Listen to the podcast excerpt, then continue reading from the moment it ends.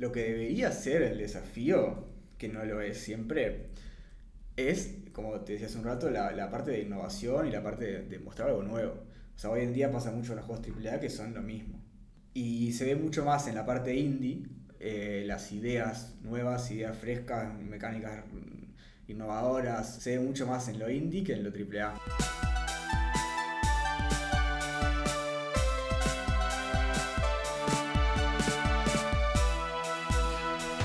Hola a todos y sean bienvenidos una vez más a Talking Roots by Rootstrap, donde hablamos de tecnología y temas relacionados con el mundo del software. Soy Federico Agripa y trabajo como developer principalmente en Ruby on Rails.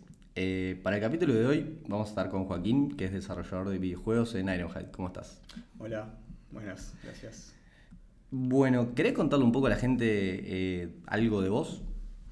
Para empezar. Bueno, eh, bueno, yo Ahora estoy trabajando en Ironhide, hace un año casi.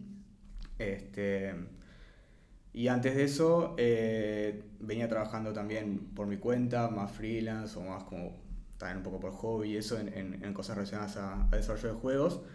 Este, pero también en realidad antes venía de, desarrollo de aplicaciones y eso, normal. O sea, hubo un momento en que cambié.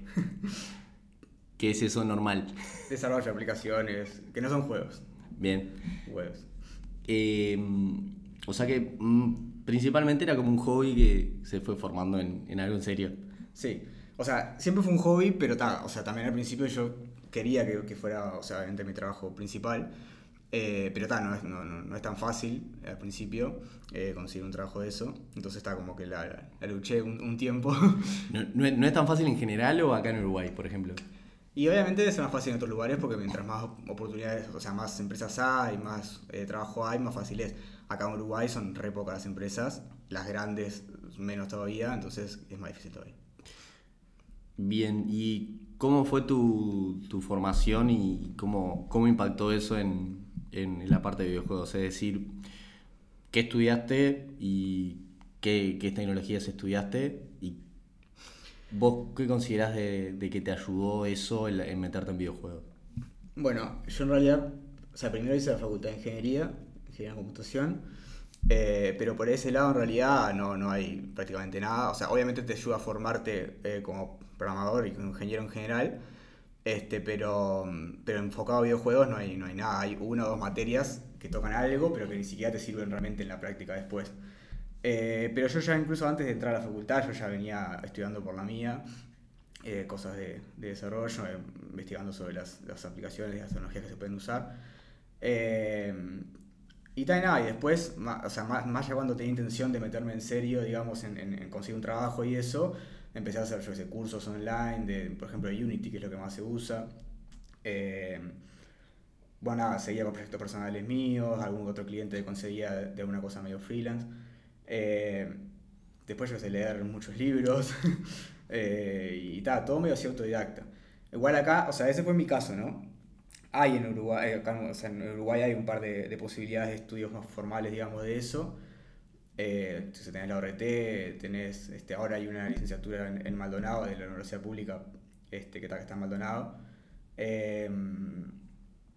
y tal, después tenés cursos, yo sé, en envíos, en la más, algunos son más enfocados a, cursos más cortos, puntuales, otros son más como formato carrera. Igual el, el, más completo, digamos, es el de Abrete, que son cuatro años. Eh, y tal, están estas opciones. De todas maneras, en mi caso, por ejemplo, como yo, yo lo que hago es programación, ¿no? Eh, obviamente a me sirve mucho la facultad de ingeniería igual, porque es como, le, como decía, te forma como programador en general para después enfrentarte a cualquier cosa estas, estas carreras que hay, este, algunas opciones que hay, muchas veces las, las mezclan, digamos, con animación y, videojuego y game design, como que te tratan de meter todo en, en, la, misma, carrera, claro. Que yo sé, está, puede estar bueno para, para, para, tener una idea de todo, de cómo funciona, pero en realidad al final del día, en un trabajo real, vos vas a hacer una sola cosa. O vas a hacer programación, o vas a hacer game design, o vas a hacer arte, o vas a hacer, no sé mucha gente eh, a veces se forma en, varias cosas, pero es eso, o sea, realmente lo ideal es ir por un camino y está. Entonces está, esas, carreras que, como que me están divididas en, varias cosas están buenas, este, pero está, para, como programación, para, la parte de programación, por ejemplo, a mí me, o sea, me, sirvió mucho la facultad de ingeniería. Este, y está nada, eso, y después hay muchos cursos online, hay mucha cosa hoy en día más todavía, antes no había tanto. Este, entonces la formación autodidacta está buena igual, sirve. Y comentabas que trabajabas principalmente en Unity. Eh, ¿qué, ¿qué, opciones hay además de Unity? ¿Cómo, eh, cómo, cómo varía con el, el, IDE tradicional que uno está acostumbrado a trabajar en, en desarrollo web, por ejemplo? Bueno, o sea, en general eh, lo que se usa, ya te digo, se usa mucho Unity, se usa mucho Unreal, eh, que son así, o sea, son ¿viste, estos frameworks que tienen todo su, su, parte visual, su parte del editor, que puedes hacer cosas ahí, y no es todo, generalmente no es todo código, ¿no? Hay, hay varias cosas que te solucionan ya este, el framework. Eh, pero después hay otros también que también a veces son más, más, más de código y menos visual, hay, hay de todo. Pero en general lo que más se usa hoy en día, tanto en estudios chicos como en estudios AAA y cosas grandes, es Unity y Unreal. Este, hay otras opciones, en, en Aerohan por ejemplo también se, se, se, usa y se usaba más antes este, Cocos 2D, eh, yo llegué a usar en, en, en un proyecto. Este, y después, cuando arrancás, tenés como otras cosas mucho más amigables, como desde Maker. Yo empecé con ese, por ejemplo, que en su momento cuando yo empecé e, era bastante simple, no te daba muchas opciones, pero fue creciendo y, y, y hoy en día está, es más como más flexible. Y eh, para empezar sirve mucho porque se pueden hacer pila de cosas, pero obviamente ya después si quieres pasar, yo que sé, a 3D o a cosas mucho más complejas, lo ideal siempre es Unity o Unreal. Bien, y o sea, me imagino que ya, ya en web se nos complica con elegir una tecnología. ¿Pasa lo mismo ahí con todo esto que acabas de mencionar? ¿O, o hay cierto estándar? decir, si querés hacer algo, me voy a poner controversial, algo en serio, hacelo en Unity y en Unreal. O si querés jugar, hacelo en esta otra cosa. bueno, o sea, más que en serio, yo iría más por ese lado. Es decir, si estás recién arrancando, el juego que vas a hacer no es súper complejo ni nada, eh, seguramente sea más fácil arrancar por alguna de estas otras opciones que decía que son como más, más simples. Pero después ya cuando querés llegar a cosas más complejas, lo ideal eh, son estos que decíamos Unity en Real, pero sobre todo porque te solucionan pila de cosas para que vos no te de complicarte la vida y vos te dediques... ¿Cómo qué? Y toda la parte de física, por ejemplo, toda la parte de, del render gráfico, o sea, ese tipo de cosas ya como que vienen bastante hechas. Este, y lo que te permite es vos enfocarte en otras cosas, ¿no? O sea, y no perder tiempo, digamos, haciendo cosas que ya están, o sea, reinventando la rueda, digamos. Entonces, por ese lado, obviamente que siempre es mejor meterse con, con, esos, con esos que son más complejos como Unity. Obviamente lleva más este, aprendizaje, ¿no? Aprender a usarlo. Pero, pero está, o sea, sí, sin duda, sí, vale la pena tarde o temprano, sobre todo por eso, porque como es lo que más se usa, si vos después querés también, yo que sé, aspiras a conseguir un trabajo en una empresa o algo, es muy probable que sea lo que te pidan. Entonces está, es, es, muy buena idea por lo menos aprender a, a usarlo para, para, poder usarlo si, si es necesario. Yo mi, mis recuerdos de Unity era que era bastante pesadito también. Sí, lo es. Eh, como todo así programa de ese estilo que te hace muchas cosas. este, pasa que también Unity, a ver, lo que tiene es que no está pensado solo para los programadores. Unity tiene todo un sistema ya también para, para, que vos le puedas dejar las cosas medias hechas, por ejemplo, la parte de game design, para que después vengan a balancear, a testear, etcétera, el juego y puedan ir y usar el editor y cambiar parámetros y probar desde ahí este, y ajustar desde ahí. Después lo mismo con los artistas, o sea, vos tenés toda una parte, yo sé, de por ejemplo crear animaciones, que se pueden hacer también por afuera y, y meterse en Unity, pero si usás el, el, de Unity, también vienen los artistas y meten mano ahí mismo. O sea, ¿se mismo desde Unity se hacen las animaciones? Se puede, hay otras opciones, pero hay, hay todo un sistema que trae Unity que se puede hacer ahí. Eh, el editor de mapas, ese tipo de cosas que no las hace el programador, eh, están ahí, entonces en realidad termina siendo como el programa que usa todo el equipo. Este, eso también hace que sea, obviamente sea más pesado, sea más complejo, porque es como que hay muchas cosas ahí, no es solo un IDE de programación. Claro. Tiene muchas más cosas. Eh, pero está, está, bueno eso también, porque es eso, o sea, te, te, soluciona muchísimas cosas, te facilita todo el tema, obviamente, de la interacción entre las diferentes áreas, ¿no? Porque al estar todo medio ahí, eh, es más fácil que tener que importar todo de otro programa, yo sé, ahí. Está bueno, te, tiene muchas opciones. También pasa viniendo con esto de que es pesado, que trae muchas cosas que a veces vos no usás, obviamente, como todo, ¿no? Pero ta, está bueno que estén ahí porque nunca sabes cuándo las, te pueden servir, ¿viste? Este, vos, obviamente, cuando creas un proyecto elegís que querés poner y que no, y, y hay, hay de cosas capaz que no las usás y nunca, nunca te vas usando todo lo que trae. Pero ta, está ahí, está bueno que, que esté la opción. Bien, y mencionabas un poco de los, de los equipos y que está todo junto ahí. Ya a veces en, en proyectos grandes de, de Staff Augmentation, eh, del lado web y del desarrollo más tradicional, es un quilombo trabajar con mucha gente. Eh, ahora vos me traes más gente y gente que no es de tecnología, eh, artistas, animadores, diseño, game design, etc. ¿Cómo funciona eso en la vida real?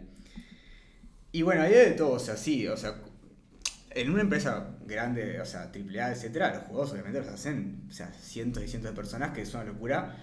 Y eso, o sea, obviamente como todo, tiene que funcionar con los líderes de cada área, comunicándose entre ellos y, elegando a, los equipos y, así, como una jerarquía, si no, hay, forma. Eh, pero bueno, yo qué sé, por ejemplo, te puedo dar un ejemplo en, mi caso en Ironhide, que igual obviamente es, mucho más chico. Los equipos son aproximadamente, ponerle 10 personas. Eh, en mi equipo, por ejemplo, somos eh, dos programadores y medio, porque el, que es más project manager también es programador, entonces cada tanto ahí ayuda. Eh, cuatro artistas y dos game designers. Eso más o menos en general la estructura de los equipos. Eh, y nada, y ahí tenés en cada área, tenés el lead y bueno, más o menos ahí tratás de, de manejar un poco. Obviamente es muy importante siempre el rol de, project manager o, productor, eh, que, justamente sirva para coordinar entre los equipos, ¿no? Si no es un caos, o sea, ese, es, o sea, por ejemplo, pasa mucho, hay un evento que se llama Game Jam, no sé si habrán escuchado, pero que, bueno, la gente se junta a hacer eh, juegos en equipo con gente que no conoces, básicamente, unos fines de semana. Eh, ahí está bueno para practicar justamente lo de, trabajar con gente en equipo, pero pero pasa mucho que, que yo, yo, he ido a muchas Game Jam y en algunas ha habido el rol de productor o project manager, se nota salado la diferencia de cómo está todo más organizado y todo funciona mejor que cuando simplemente te juntas ahí como podés con gente que aparte ni conoces, o sea, y, sin nadie que tenga ese rol, viste, de, de, de, de ordenar. Claro, se nota mucho la diferencia ahí. Entonces nada, es un rol que al principio capaz que, que no te das cuenta que, de lo importante que es, pero obviamente lo es. Este, y tal, porque una empresa con, con, un equipo grande está bueno que, que, esté ahí. Te iba a preguntar, hay una que capaz que ya la respondiste, es ¿qué es lo que te parece que está bueno de, de, ese, de esa variedad? ¿Y cuáles son los pain points que te parece que hay también? Lo, lo bueno, capaz que ya estabas mencionando que eran eh, que haya un líder que ordene todo, pero capaz que ahora querés mencionar otra cosa. Y no, o sea, obviamente que está bueno trabajar con, con, con gente que, que, hace cosas completamente diferentes y eso siempre, siempre está bueno porque te hace ver las cosas de otra manera y aprender cosas que capaz que no hubieras aprendido.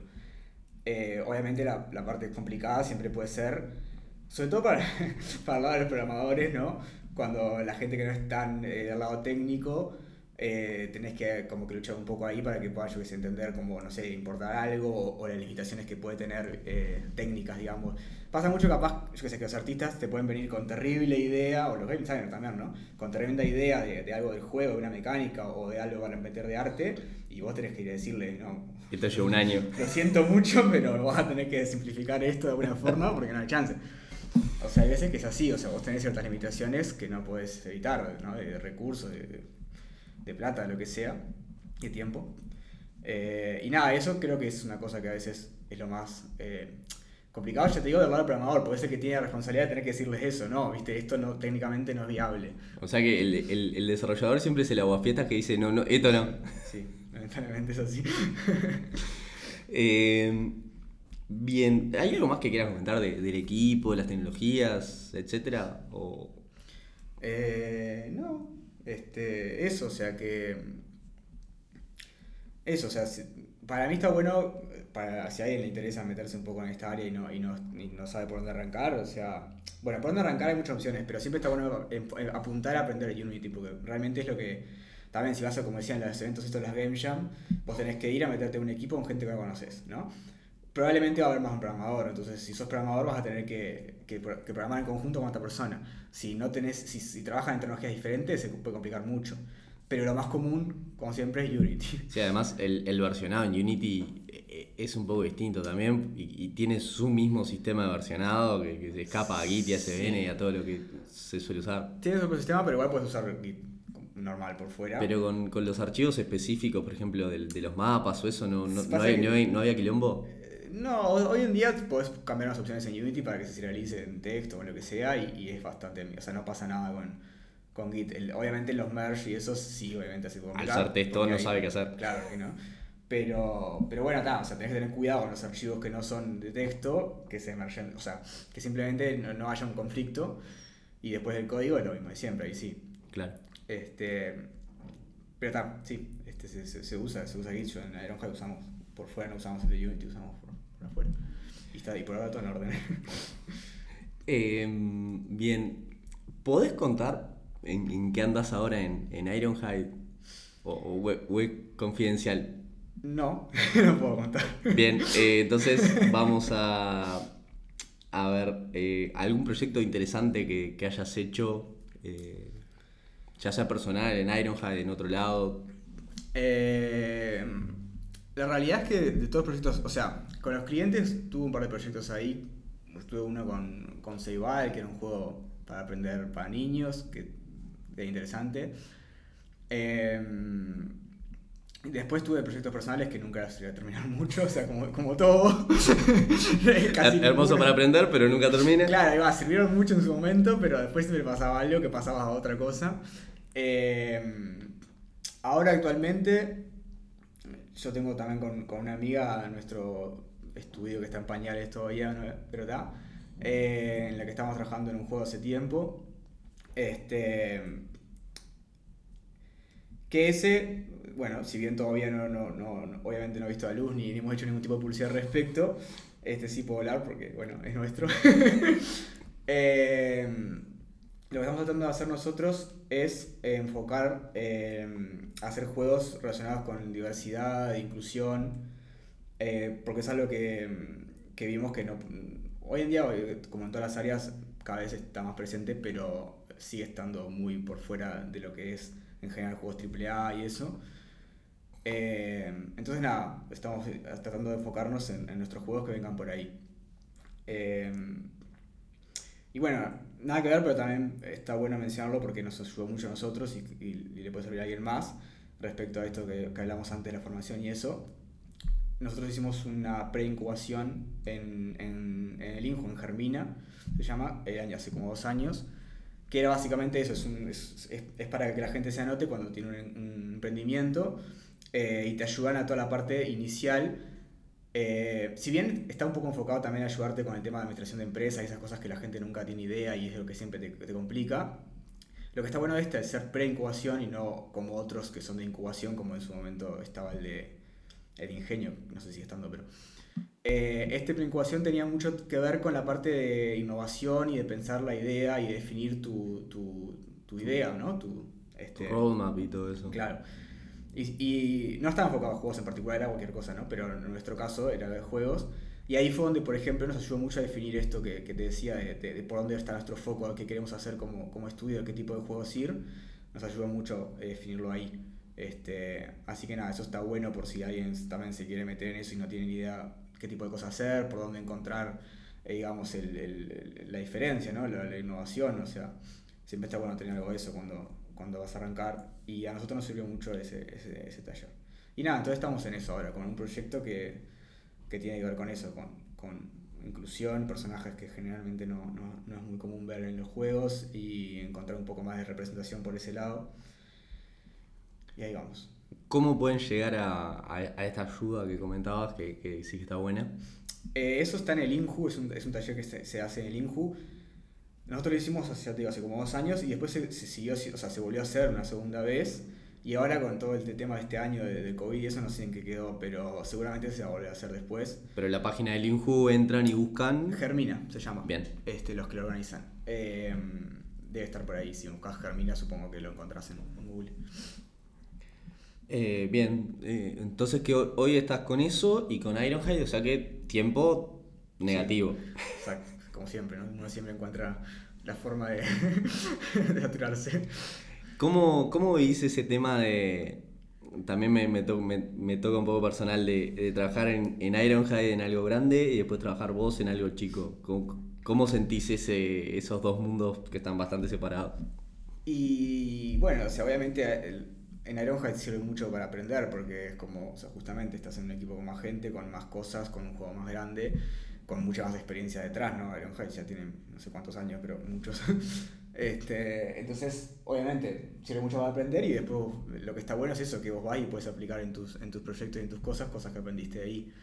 Eh, pero claro, es, una, es, es, muy diferente todo, ¿no? Digo, como te decía, en nuestro equipo en Ironhide somos como 10, creo en nuestro, en nuestro juego nomás, ¿no? Después hay otro equipo. Eh, y yo trabajo solo con, con, con, Mariana, mi compañera, somos dos.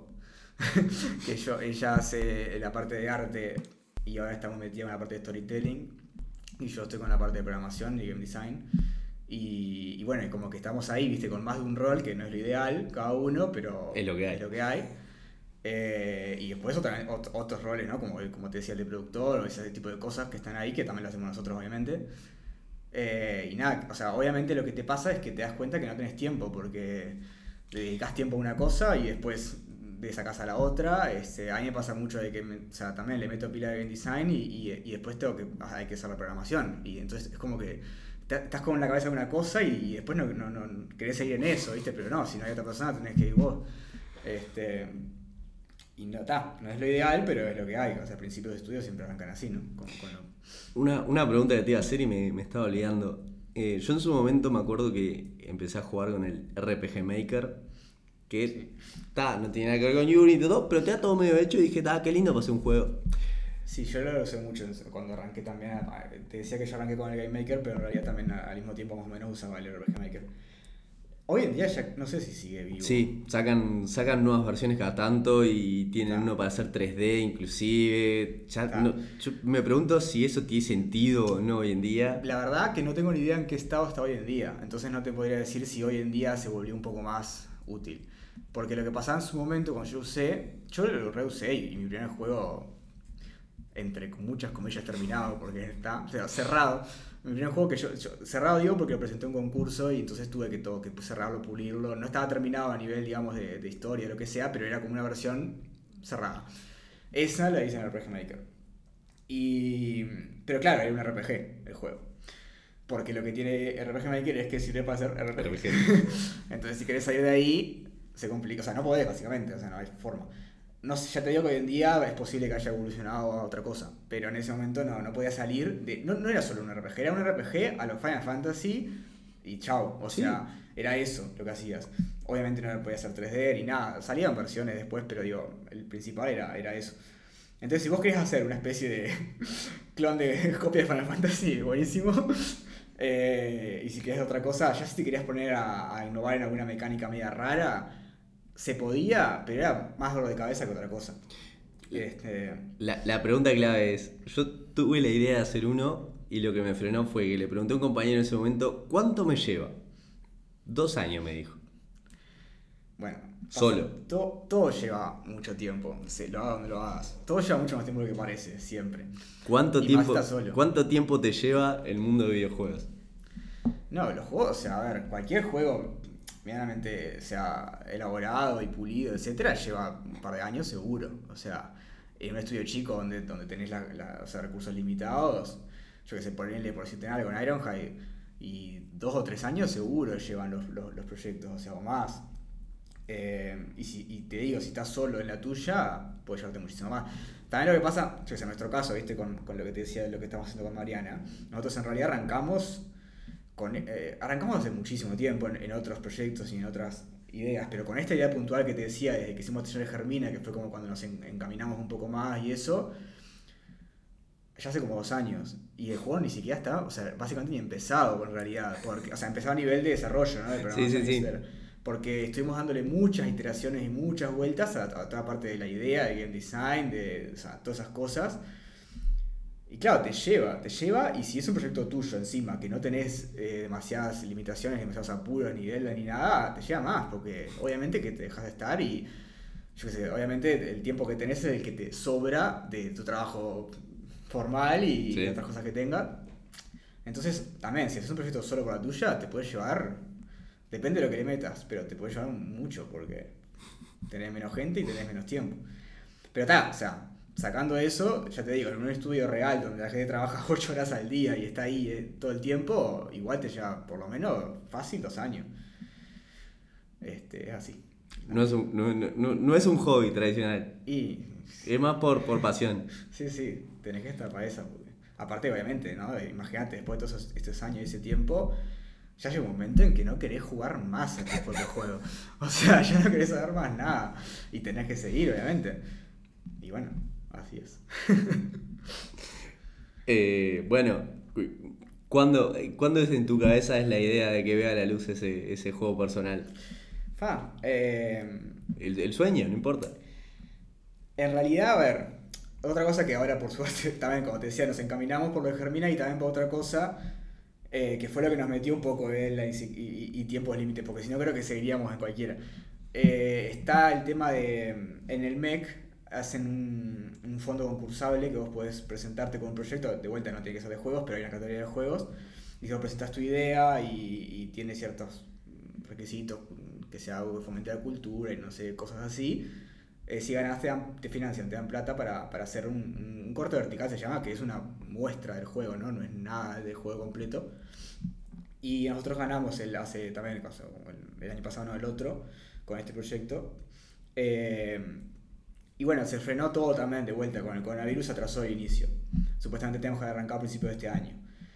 No, no, arrancamos formalmente eh, todavía, pero obviamente en ese tiempo igual seguíamos en eso, ¿no? Seguíamos metiéndole por, por a, a, la idea y a, y a, todo eso, pero la parte de producción ni arrancó. Y ponerle que la idea es que arranque ahora, en estos meses, fin de año, en enero. Y en el caso particular de esto del MEC, tenemos un año, más o menos, para hacer ese, lo que decía, el corte vertical. El corte vertical es, por ejemplo, en un juego, imagínate un juego que esté dividido en niveles, el plataforma, lo que sea, claro, un nivel. O sea, un nivel completo, pulido, que muestre todo lo, lo, lo que puedes llegar a hacer, pero un nivel. O sea, no es nada en realidad el juego.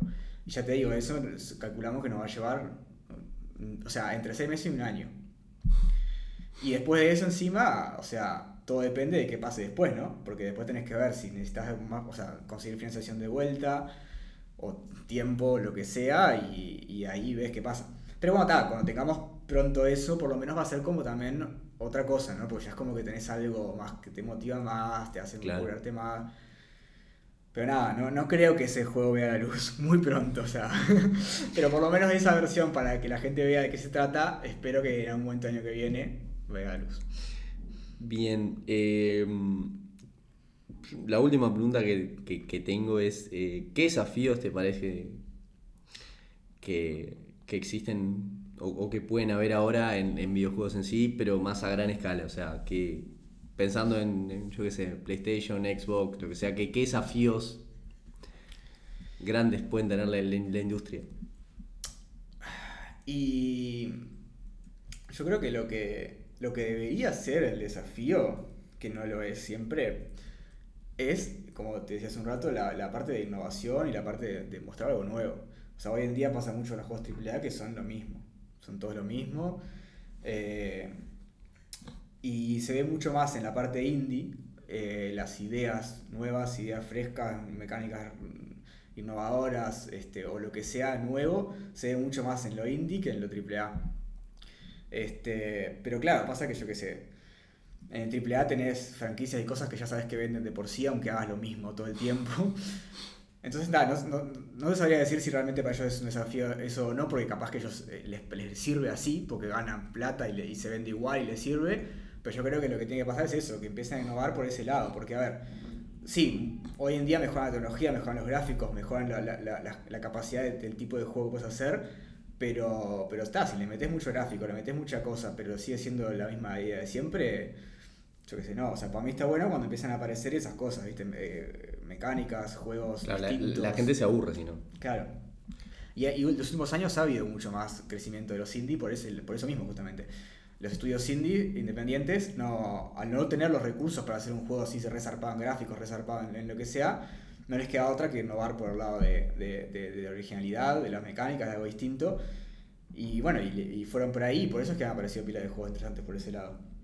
Este, pero nada, yo creo que eso, es como, de vuelta, el, el desafío, eh, la parte difícil, ¿no? Porque la parte técnica, tal, la puedes aprender y si tenés los recursos, si tenés la, la financiación y tenés el equipo, se hace. Ahora, tener este eso, encontrar una cosa que no esté hecha o, una combinación de cosas que no esté tan vista para hacer algo que esté bueno y que a la gente le, le, divierte y le dé algo nuevo, eso es lo que no es tan fácil.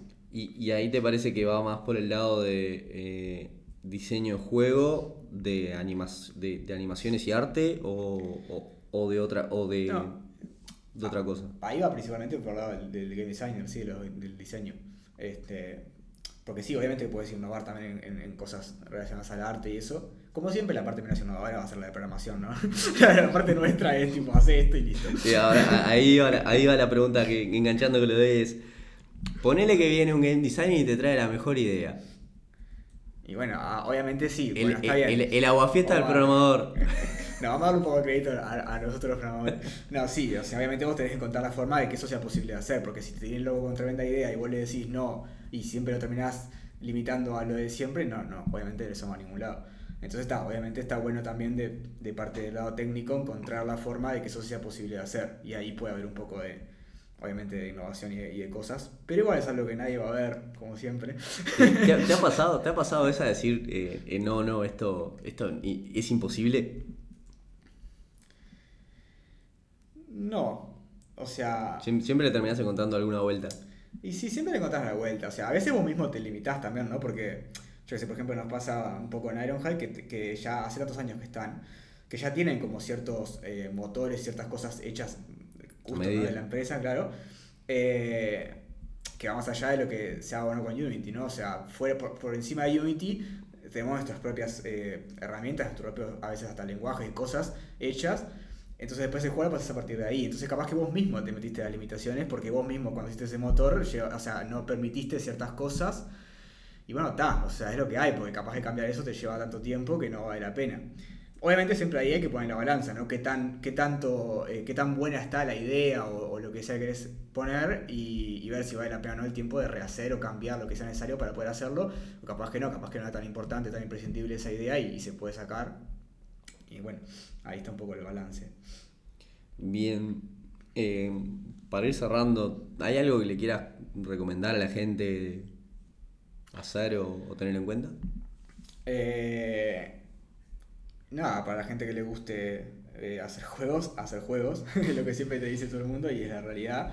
Este, nada, hacer y hacer para agarrar experiencia, para probar este, y, y nada, esto, como te decía, están estos, estos eventos, estas cosas acá en, en Montevideo, hay, hay bastantes eh, cosas que se pueden hacer para participar, este, están los, estos, las Game Jam, este, tenés este concurso de juegos, después tenés también los, los, los eventos como la como Level U y eso que se hacen donde también puedes ir ahí y conocer gente. Este, y nada, es eso, involucrarte en el, ambiente siempre está bueno eh, y, hacer todo lo que puedas de, juegos siempre es lo, es lo ideal para, para meterse en, en este mundo. Bien, eh, bueno, muchas gracias Juaco por estar. A vos. Eh, si alguien quiere dejar algún feedback o comentario, puede hacerlo a través de info.rustrap.com. Eh, o Juaco, ¿cómo se pueden contactar con vos si, si quedaron con dudas de, cómo hacer juegos? Eh, pueden mandar un mail a cam, k a m sí, por ahí. Bien, muchas gracias. Vamos.